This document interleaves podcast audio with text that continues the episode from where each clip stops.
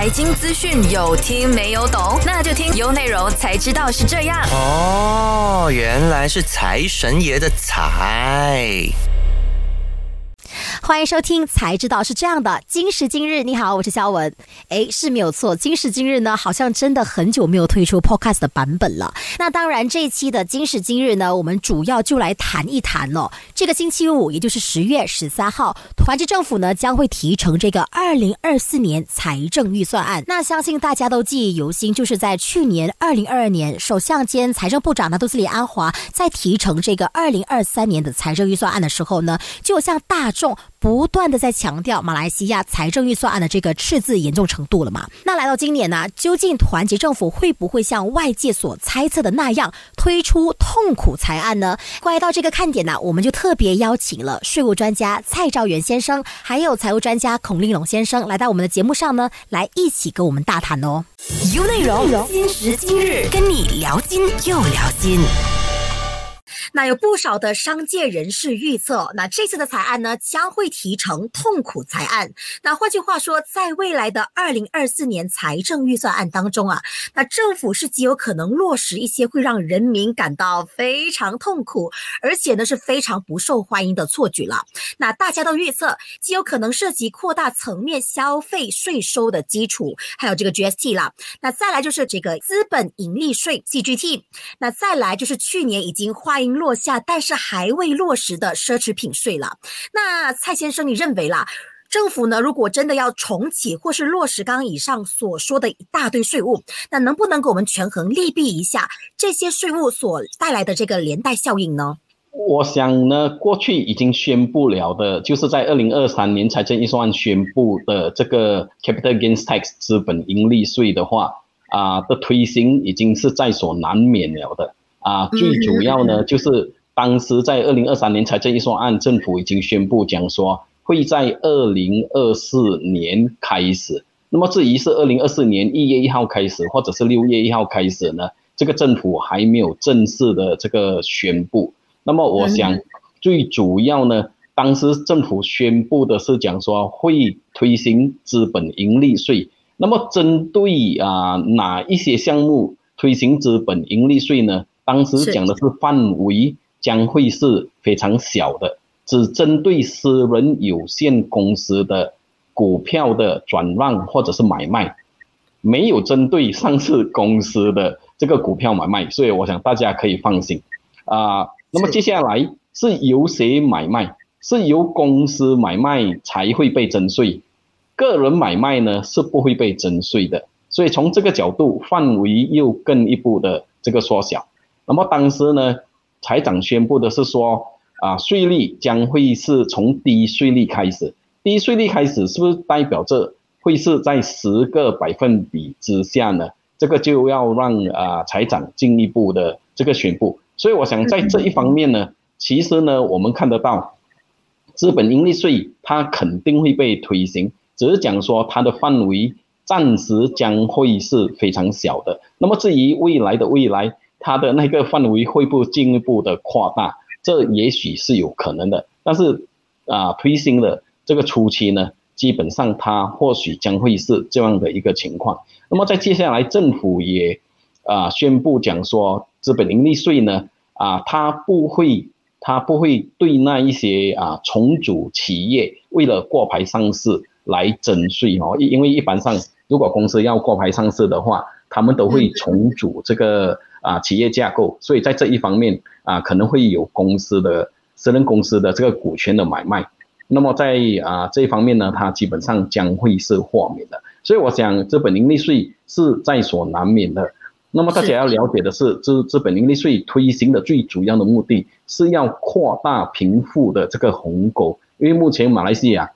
处在的一个情况是。啊，有钱的人非常有钱，那么没有钱的人基本上他们都过着啊非常啊，就是讲说生活成本高涨，面对生活成本高涨的这个问题。那么一般上有钱人他就是用钱滚钱来来赚钱。那么在这一方面呢，基本上马来西亚目前的所得税是没有像这一些所谓的资本盈利征税，除了 real property gains tax 就是这一个产业盈利税之外。这样的一个情况，那么啊，一般上啊，劳工一族呢，他基本上都是用血汗钱来 来来赚啊赚取这个收入，那么一般上都会被征税。所以为了啊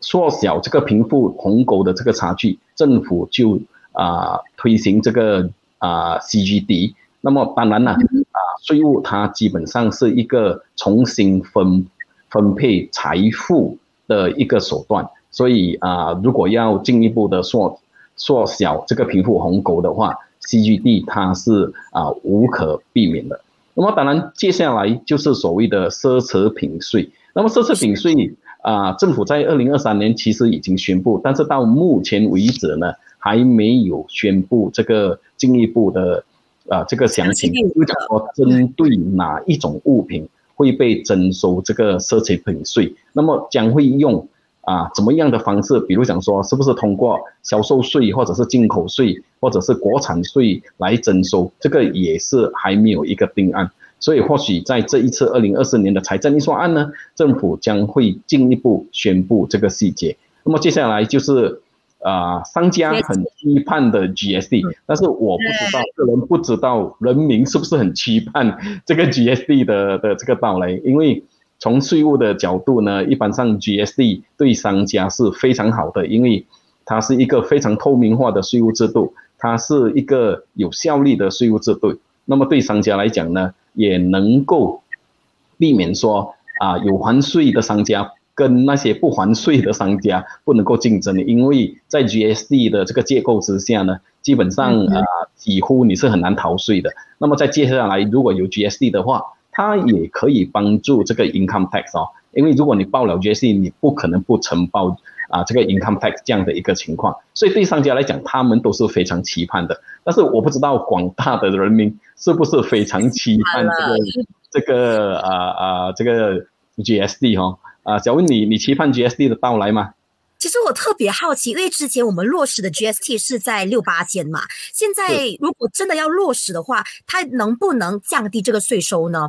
我据说啦，我上网找了很多资料，大家都预测极有可能会落在四八千，你认为呢？啊，这样当然，如果国家要增加税收的话，一定一定要有人从他的荷包里面拿出来嘛，对不对？所以天下没有掉下来的这个午餐哦，基本上呃，如果政府能够多收，就有人需要多缴这样的一个情况。这样当然呃，政府可以推行 GSD 的另外一个方式，就是针对讲说。因为 GSD 它的完善的制度，像我刚才所说的，那么它是比较有效率的。这样如果它推行的话呢，啊，它可以帮到商家啊更具有竞争力。那么在同个时候也会增加这个 income back 的这个收入。所以如果是用这么样的一个方式，那么在我们的税务术语里面呢，它其实是可以啊遵从一个方式，就是所谓的收入中立。收入中立的意思，revenue neutral 的意思就讲说，你推行 GSD 不是因为啊 GSD 的这个涵盖率比较阔，或者是它的那个税率比较高，造成你收更多税，因为你要收更多税，就有人需要缴。你应该是站在一个讲说，如果啊我的收入不增加的情况之下，这样没有造成任何人的负担之下，我推行 GSD。这样它就不会引起所谓的百物腾涨或者是民怨这样的一个情况。那么我推行 GSD 是因为我要帮助商家借助 GSD 有效率的、更透明化的这个制度，使到商家更具竞争力，做起生意来更加容易的情况之下呢，我来推行 GSD，这样我就能够采取一个所谓收入中立的情况来推行。但是同个时候，像我刚才所说的，GSD 它能够一网打尽，所以呢，那些以前不还税的人，他现在需要还税；以前不还 GSD 的人，他现在还；以前不还 income tax 的人，他现在也还。所以在这样的一个情况之下呢，税收将会是增加，增加是针对那些逃税的人而来，而不是把税务负担啊，就是加重在于。目前已经缴税的商家或者是人民啊，这个啊手中这样的一个情况，或许如果是这样的一个推行方式的话，这样当然我想它是可行的一个方式。那么目前呢，啊，一般预测就讲说，如果要达到这样的一个情况，或者税率呢，它将将会是在大概四个百分比左右。不过这个税率要达到收入中立呢，我想财政部是有方式可以通过所谓的 financial modeling 算出来的。呀，主播是是，我是觉得呢，你看在马来西亚这个，我们先讲它比较宏观的一个税收的一个政策了啊。你看从税收呢，马来西亚整个财库的收入百分之五十六到百分之五十七都是自节税，这个相当重要。自节税就是我们的公司税啊，或者是个人税。反之呢，这个间接税呢，就是呃现在的我们的销售税或者是服务税了啊，SSD 呢大概是百分之十二到百分之十一呢。你看，即使讲呢，大体上马来西亚整个财库的收入呢，都是百分之七十的是从这个税收，不论它是自节税还是间接税。但是有有一项要注意的，自节税呢大概是百分之五十六到五十七啊，你看多过一半。如果是这样的话呢，马来西亚呢，它是不能支撑的。为什么呢？我们不能在一个篮子里面一直在抽税啊，因为马来西亚的公司还有马来西亚的个人，它都是有限的啊。所以政府呢就在想个办法啊，因为马来西亚的这个呃税收的这个一项收入的相当狭窄啊范围是呃，我们又要呃支撑呢这个呢。每年都在膨胀的这个所谓的呃行政开销啊，行政这样的话呢，我们的测字呢，它就会你想高居不下了啊。我们是要二零二五年到三点二八先，可能是做不到。如果要做到的话呢，我们只有一样东西，就是要增加我们的收入。如果增加收入呢，刚才我们所谈的，你讲增加这些所谓的。呃，奢侈税啦，或者是呃这个资本盈利税啦，或者是这个消费税 GST 的，我想呢，它 GST 消费税呢，它是最呃有效的一个呃增加这个国库了的。为什么呢？你看销售消费税呢，在二零一八年的时候呢，我们就废除了啊。你看，在二零一五年四月一号，我们啊代替 SST 的时候呢，我们我们用消费税来代替 GST，是二零一五年四月一号。如果我们看为二零一六年整年、二零一七年整年呢，我们的消费税是多少呢？收入呢？它整整的大概是四百四十亿。你看当年哦，二零一八年、二零一七年呢，是现在的六年前哦，六年前就有四百四十亿。但是现在呢，你看我们的这个 SSD 呢，只不过是三百亿左右呢。如意思讲呢，我们的这个呃 GSD 呢，它是会更有效了啊。如果我们撇开这个政治的考量了啊，但是呢，刚才所谈的这个什么资本啊，这个呃利的税啊，嗯啊，这个盈利税呢，就是 capital gain tax 啊。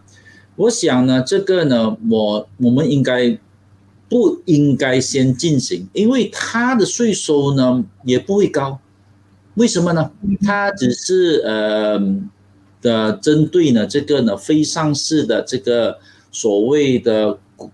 这个股份啊的转让啊，上市公司它是不会被影响的啊。我们都知道呢，马来西亚现在呢是鼓励创业，鼓励更多的这个合并啊，然后这些合并呢，我们都要转让股票嘛，那。然后呢，我们也鼓励这个所谓的很多资本的运作，尤其是呃，我们讲私人的众筹啦，资本的运作的。然后呢，来使到呢啊，这个我们这些所谓的新兴人类有这个创业的机会。我们不能只是单靠这个所谓的银行的贷款，而银行的贷款，我们都知道呢。利息呢也是相当的高，现在呢是啊，国家银行也已经已经呃表明了，利息呢不会在短期之内呢降低，这个绝对不会啊。所以这样的一个情况呢，我觉得这个资本盈利税呢，capital gain tax，它很可能就会一个绊脚石了。关于刚才我们所谈的这这方面的发展呢啊。但是如果资本盈利税要抽这个税呢，它的机制又是怎么样？相当繁琐，你怎么算它的盈利？因为盈利呢，我们要怎么算呢？就是算现在要卖的这个呃股票啊，我们讲我们的股份，因为它是非上市嘛，非上市它没有一定的一个价格呢，我们怎么算？就是拿它的这个呃最新的这个所谓的稽查的报告吗？准确吗？有一些是呃，你是讲嗯没有稽查的，它是一些呃所谓的呃非呃有限公司。我们怎么来计算这样东西呢？然后它的这个呃成本，我们要减去成本啊，还知道盈利啊？怎么计算？所以这样的一个繁琐，我觉得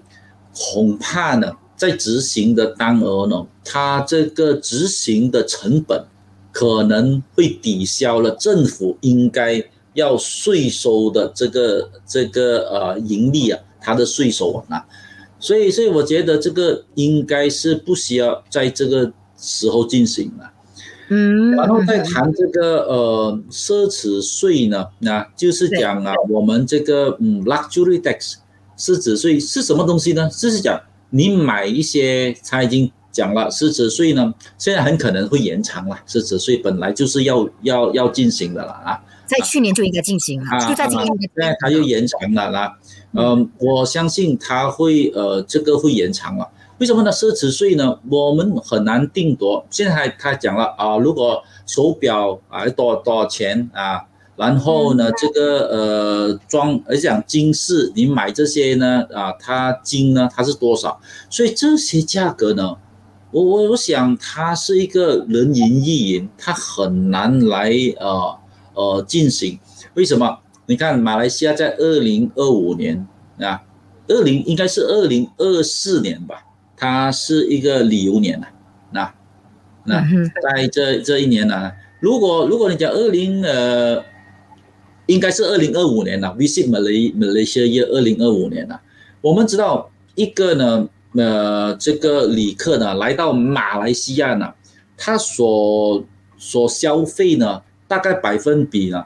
百分之三十四呢，啊，是讲三分一呢，都是 shopping，都是在商商场上买东西，知道吗？如果你讲住呢酒店呢，大概是百分之二十四左右，四分一。但是百分三分一呢，百分之三十三到三十四呢，都是呢在呃商场上买东西。如果这个呢，会不会这个奢侈税呢？会不会呃，意思讲影响到？诶，我不来马来西亚买东西啊，马来西亚东西很贵啊，奢侈税呢？但是你讲奢侈税又要有一个退税的机制，哇，我想这个呢，就走回呢，是 GST 又不像 GST 那。啊，这个呢，我想呢，它是会的，就讲你的这个执行的成本啊，会更高。因为往往呢，我觉得马来西亚呢，如果去做一个税收呢，我们只看到税收那方面的这个呃呃，意思讲它的营收了，那没有看到呢这个执行的成本，那么很可能这个税收减去这个执行的成本，它可能是呃寥寥无几啊。它只是一点点的，所以这这个这个，我觉得它是不能这样进行了。所以我的看法呢，关于这几个的税呢，它呃的这个应该呢，要朝向一些比较有效的一个税种来呃定夺，来增加。我们的这个所谓国库了，嗯，好，那其实相较于比较富有的 T 二十高收入群体，以及每年财案都会获得这个糖果、获得政府援助的这个 B 四十低收入群体，那长期以来被夹在中间的 M 四十中收入群体就非常尴尬了。那如今这群人呢，都非常迫切的希望政府能够在这次的财案当中呢，为他们提供一些比较实际上的优惠。那你预测了这一次的财案呢？政府会怎么样重点关注 M 四十呢？政府又会在哪一方面呢给予这个呃比较实际的津贴补助呢？呃，我我想我们每次谈财案呢，啊，基本上我想 B for D 是最高兴的，因为一般上各项援助都是针对 B for D，那么啊每次都讲 M for D 是被遗忘的的一群。但是如果你看二零二三年财案，它并非如此哈。二三二二零二三财案的时候，政府把那个所得税率在中中间的部分的税阶呢，即使减下来，就是要啊帮助这个 M4D。所以在这一次呢，我想啊，政府呢啊将会重新划分所谓的 T20 啊 M4D 跟 B4D。那么大家都知道，目前政府在啊致力建立一个中央数据资料库，叫做八路的这个资料库呢，最主要是来收集，讲说不只是以人民的这个收入作为啊考量，看来来啊鉴定所谓的目标群体是谁需要帮助。当这个资中央资料库啊形成的话，里面的考量点不只是收入，它也会包括讲说你到底住在哪一个地区。因为比如说啊，两个同样赚五千令吉的人，一个是住在哥德巴路，一个是住在巴生谷的话，这样他的生活费肯定是不同。那么接下来同样是五千令吉，一个是单身，但是另外一个人呢，他基本上是一个。啊，有很多人需要照顾的，就是他的抚养群是很大的，他有父母亲、阿公那一些，还有孩子好几个要照顾的话，这样他的那个家庭背景不一样，也会造就讲说他是不同的这个目标群体。那么也包括讲说孩子还有多少个人在读书啊，啊，包括讲他到底有多少辆这个交通工具，他是不是踏巴士还是驾摩托拜，或者是他是驾车？然后他驾车，他的车是多少个 CC 呢？这一些呢，基本上都会被纳入考量，包括讲说啊，他家里是不是有老人需要照顾，是不是有残缺人士啊这一些。那么在所谓的中央数据资料库建成了之后，政府就更加容易的来建对啊鉴定这个所谓的目标群体。那么以后的目标群体或许就不再称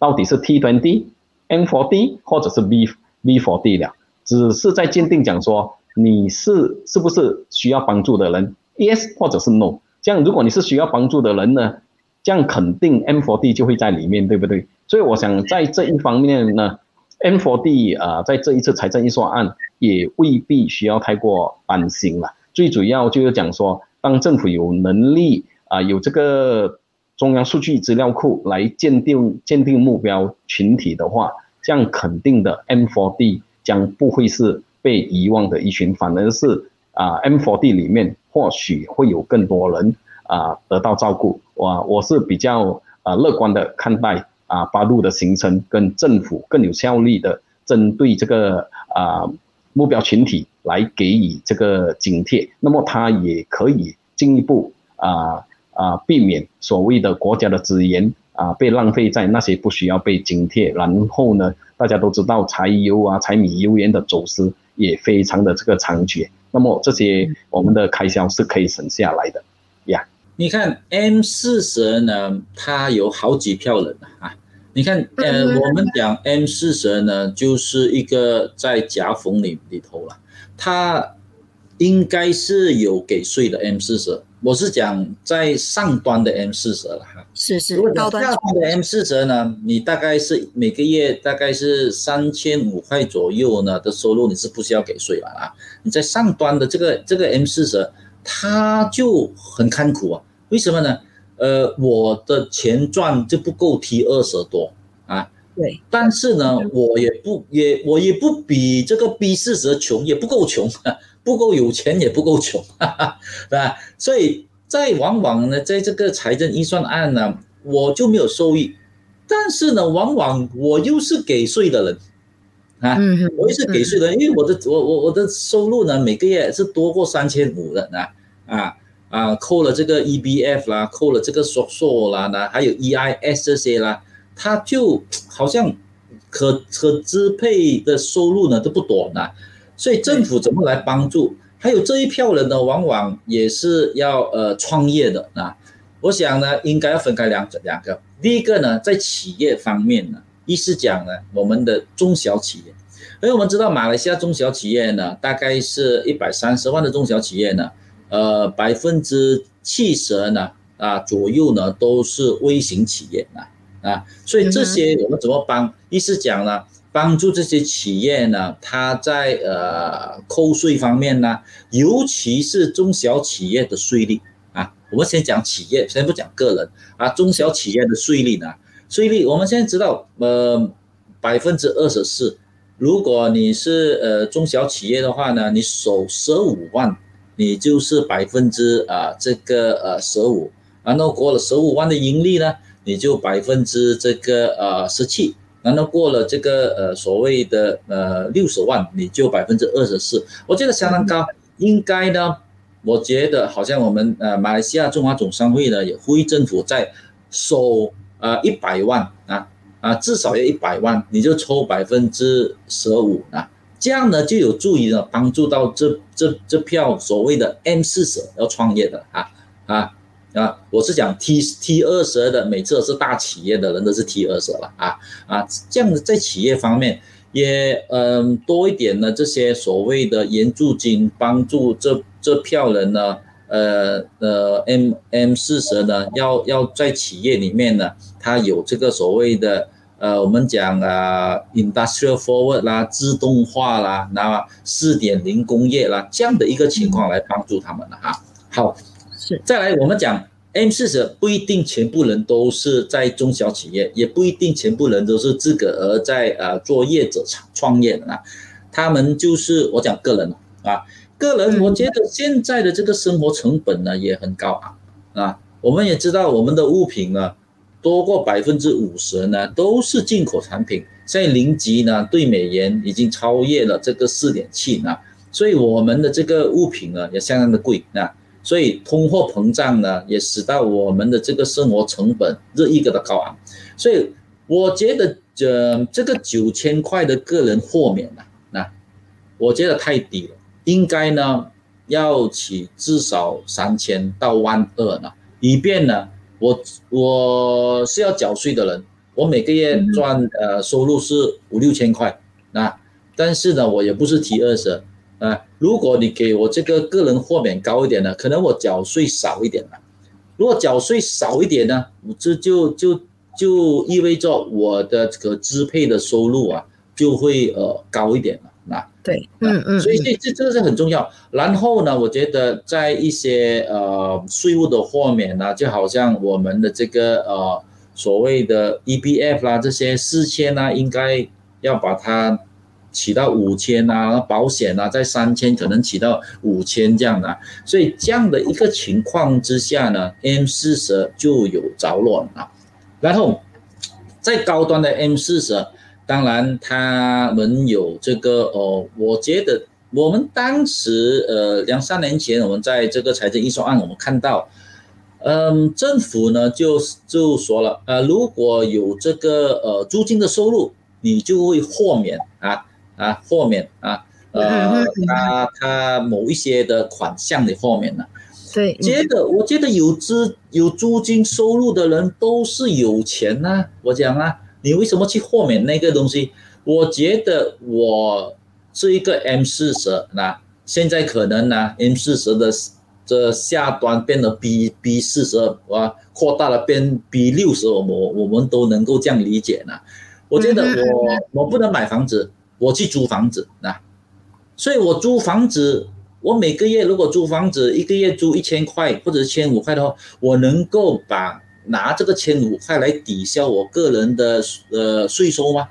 现在不能啊，所以这个如果能够成为一个呃呃额外的豁免啊，即便它是呃这两年或者这三年，为这疫情过后也现在不完全走出。疫情呃的这个所谓的成本，现在你看成本比疫情呃呃当额呢，我们更高，我们的生活成本啊，所以所以这个我觉得租金应该要给呃给予呃扣税啊，在个人方面的。然后我们也知道呢，M 四十呢，如果你没有买房子，你现在租房子，刚刚我讲扣税，如果你已经买了房子的人呢，啊。即便他是房子是呃二十万或者是三十万，现在在吉隆坡大概是四五十万的这个所谓的公寓的，我应该是贷款啊，不可能用用用现金来买，所以这个贷款呢，我是给利息的。那当时在若干年前呢，这个呃利息呢能够扣这个个人所得税，现在不能了啊，所以我讲能不能重启这样的一个呃措施啊，即便好像刚才租金的扣税这样，两年或者是三年呢啊，来给一个呃，如果你买房子，我给你最高呃呃每年呃利息一万来扣这个所得税呢，诶，这样就帮到我们这个 M 四十了，那所以这样的情况，我觉得它就能够。M 四十也不需要政府呢做这个所谓的搬断啊啊马达尼还是搬断克罗阿克这个所谓的现金来协助的嘛，所以应该要从这一方面的来啊降低所谓的呃整个嗯生活的这个成本嗯。好，那其实针对汽油补贴的措举呢，那当然它是势在必行了嘛。而相关的措举呢，将会通过财政预算案来提成的。那不过有不少的经济学家预测，那政府呢将会取消对 T 二十的这个燃燃油补贴的。那但根据啊最新的这个衡量标准，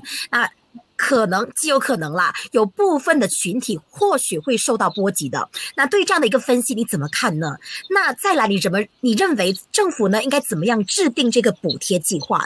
呃，就好像我刚才所说过的啊，政府将会重新啊鉴定这个目标群体，那么真啊就是建立这个中央数据资料库。那么这个中央数据资料库，它的数据将会是非常庞大的，因为过去呢我们没有办法。直接鉴定啊，很准确的鉴定这个目标群体，最主要是啊，全国的政府部门啊都没有共享这些资讯。那么为什么他们不共享这个资讯？最主要是因为啊，各个政府部门都受到他们各自的法令的这个约约束呢，不能够跟其他的政府部门啊共享这个资讯。所以，当你没有办法共享资讯的话，你就没有办法。建立这个数据啊资料库，那么在这样的情况之下呢，啊，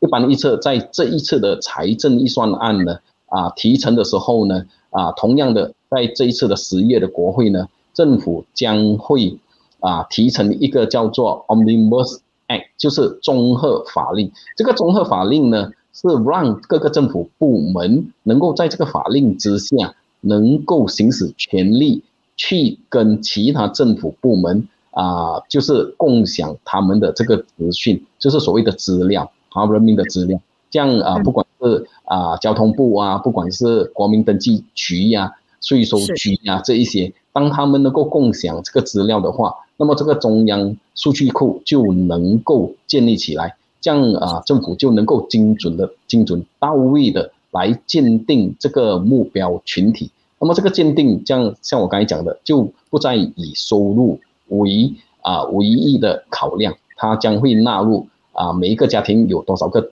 家庭成员，有没有残障人士，有没有老人需要照顾啊？那么有多少个孩子在读书啊？你住的是不是在啊所谓的啊沙拉瓦啊沙巴啊偏远的地方啊？这一些有没有水啊？有没有电啊？有没有 Internet 啊？这些都有办法鉴定的。那么如果是能够这样清楚鉴定的话，这样当然啊，我们就能够很准确的鉴定哪一些是所谓的目标目标群体。所以在这一方面呢，啊，我想大家都有听过这样的一个讲法，就讲说啊，当首相提到啊，我们二零二三年的这个所谓的总津贴会达到八百一十亿这么样多，其实八百一十亿它已经很接近。或者是等于我们的发展开支，大家要明白的是，啊，补贴呢，它用了就完了，它没有为这个国家带来长远的这个利益。比起我们的发展开支，建学校啊，建道路啊，建 MRT 啊，这一些建机场啊，好，那么啊，拨款在教育方面，这一些呢，都是所谓的发展开支。所以在这一方面，我想大家应该不会反对，就是政府应该要。善用数据库，然后呢，精准到位的把补贴给予所需要的人。因为目前呢，啊，超过一半的补贴是用在不需要的人的身上。那么更，更何况有很多的这些补贴，它已经被走私到邻国去，这样的一个情况也被滥用啊，这样一个情况。所以啊，再加上我马来西亚每年都财政赤字二十六年。基本上我们是没有这个能力去所谓啊津贴这么样多，或者是融资这个津贴，所以在这一方面呢，我们只有啊把广泛式的津贴转向目标群体，或者是针对性补贴，那么我们才能够减少我们整体的开支，进一步缩小我们的财政赤字。但是大家也不需要担心哦，啊，或许在二零二四年的财政预算案。整体的津贴将会减少，但是针对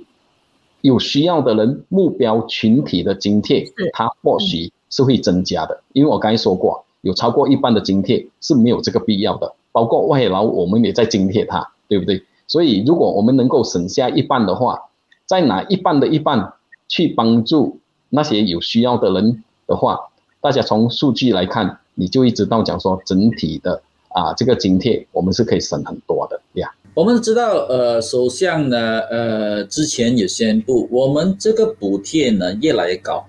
我们不能一直在补贴下去。我们的补贴大概是八百一十亿啊啊，嗯嗯，你看大多数，你看这些补贴呢，相当相当惊人。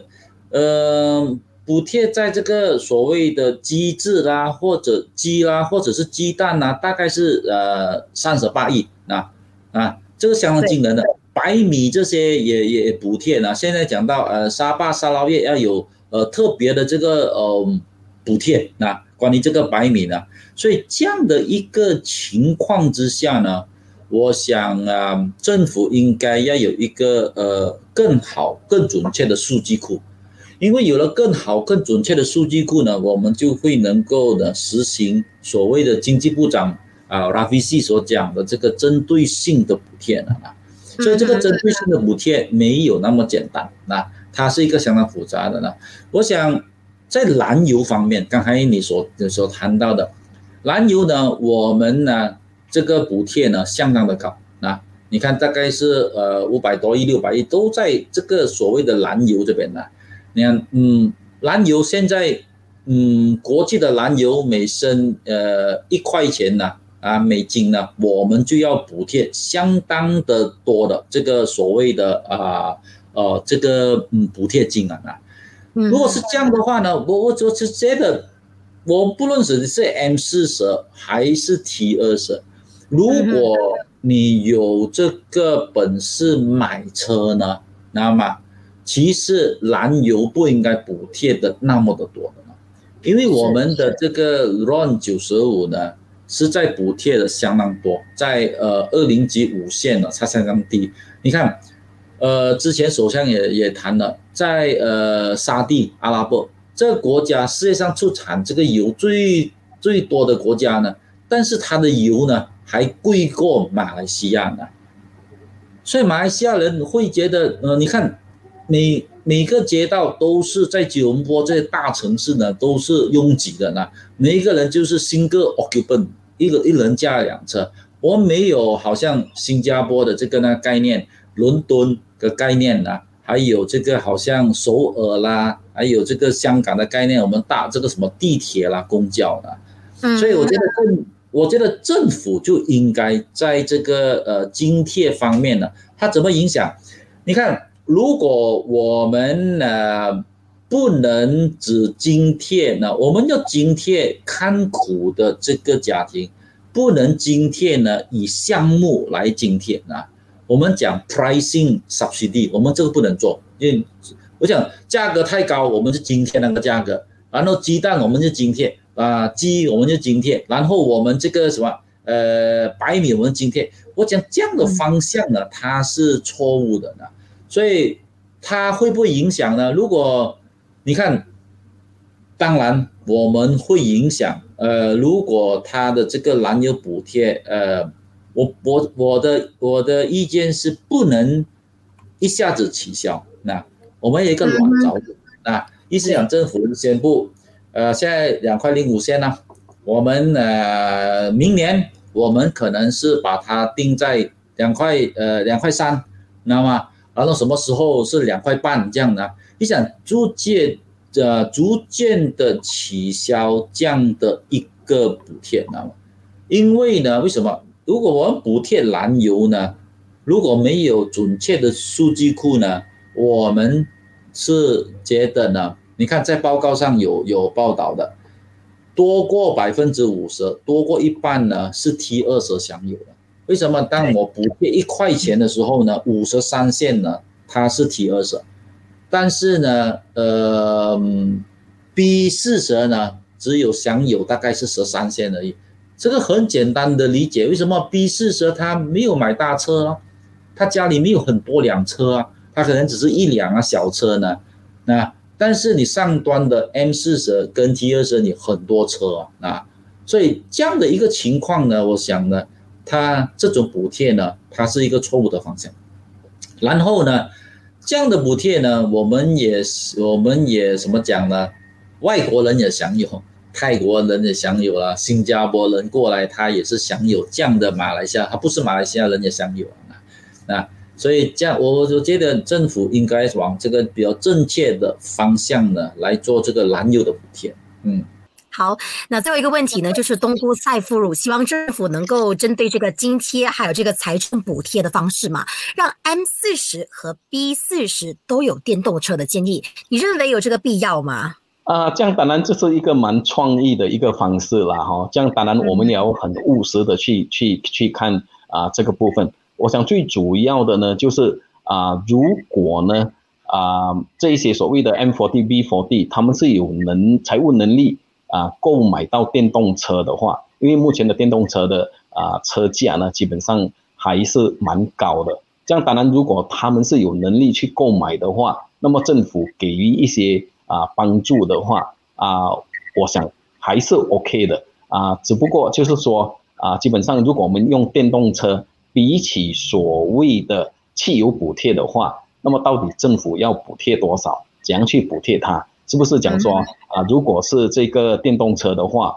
我们不征收进口税啊这一些，那么从这一方面来来补贴 M4D、V4D 的话，基本上我想我们还是要。从整体宏观经济跟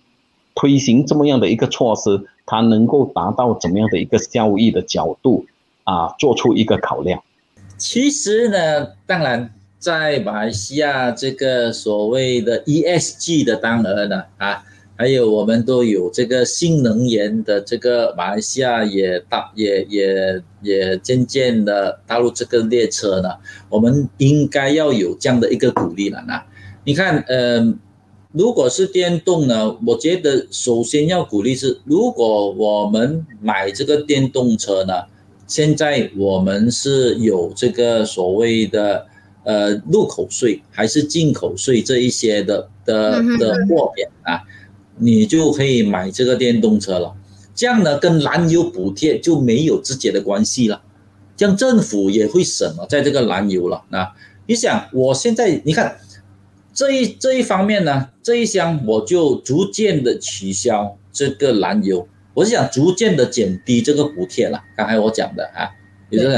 从这一边箱呢，我就鼓励你买这个电动车。诶，这个是两两千起美啊，那它它应该朝这个方向啊。然后呢，呃，你买这个电动车呢，当然 政府呢要拨更多的款项了来做什么？这个所谓的充电站，啊，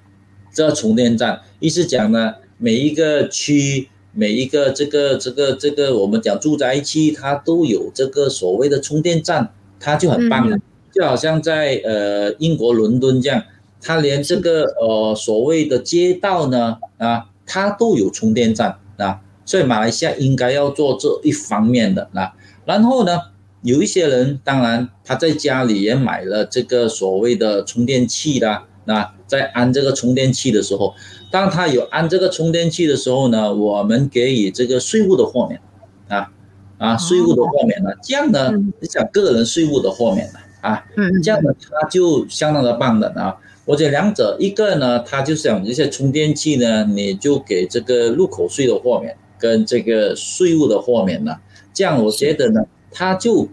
意思讲，我们走走走进这个比较呃呃，就讲呃绿色经济这一方面啊，这个是必定要走的路了。好，最后也非常感谢蔡兆元先生和孔令龙先生了。那究竟了这个星期五将提成的财案，究竟派的糖果有多少？在另一边厢即将提成的痛苦政策又有多痛苦呢？那当然的，在当天晚上呢，我们 U 内容的 FB、IG 和 TikTok 呢，都会时时刻刻向你更新最新的财案消息，让你知道究竟是糖果比较重，还是痛苦政策比较重呢？守住 U 内容，不要走开喽！什么什么？听得不过瘾？那就到 Show App 搜寻才知道是这样即可收听 Podcast，有内容才知道是这样，让你金库大爆仓，财源滚滚来。